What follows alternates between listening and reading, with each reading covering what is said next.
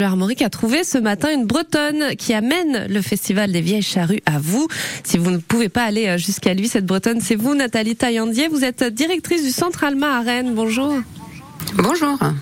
Alors sur le papier, on voit pas bien le lien entre le Centre Alma et les Vieilles, et les Vieilles Charrues. Alors comment ce lien s'est-il créé, Nathalie?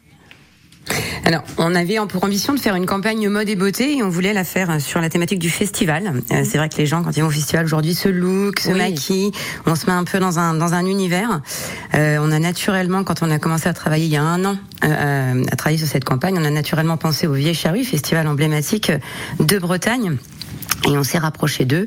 On a commencé à échanger. Il s'avère qu'on on, s'est trouvé beaucoup de valeurs communes et, d'axes de travail communs.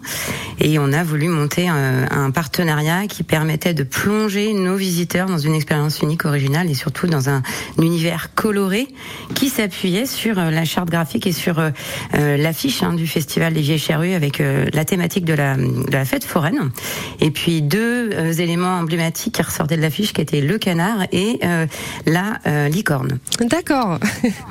Et avec bah, l'essence quand même, parce que qu'est-ce qui va s'y passer? Voilà, il y a tout cet univers, hein, vous l'avez dit, mais il y a aussi l'essence des vieilles charrues hein, dont on pourra euh, profiter. Donc jusqu'au 24 juin prochain avec des concerts, voilà, plein d'artistes du label Charrue, comme euh, ce groupe de verre qui était passé aux vieilles charrues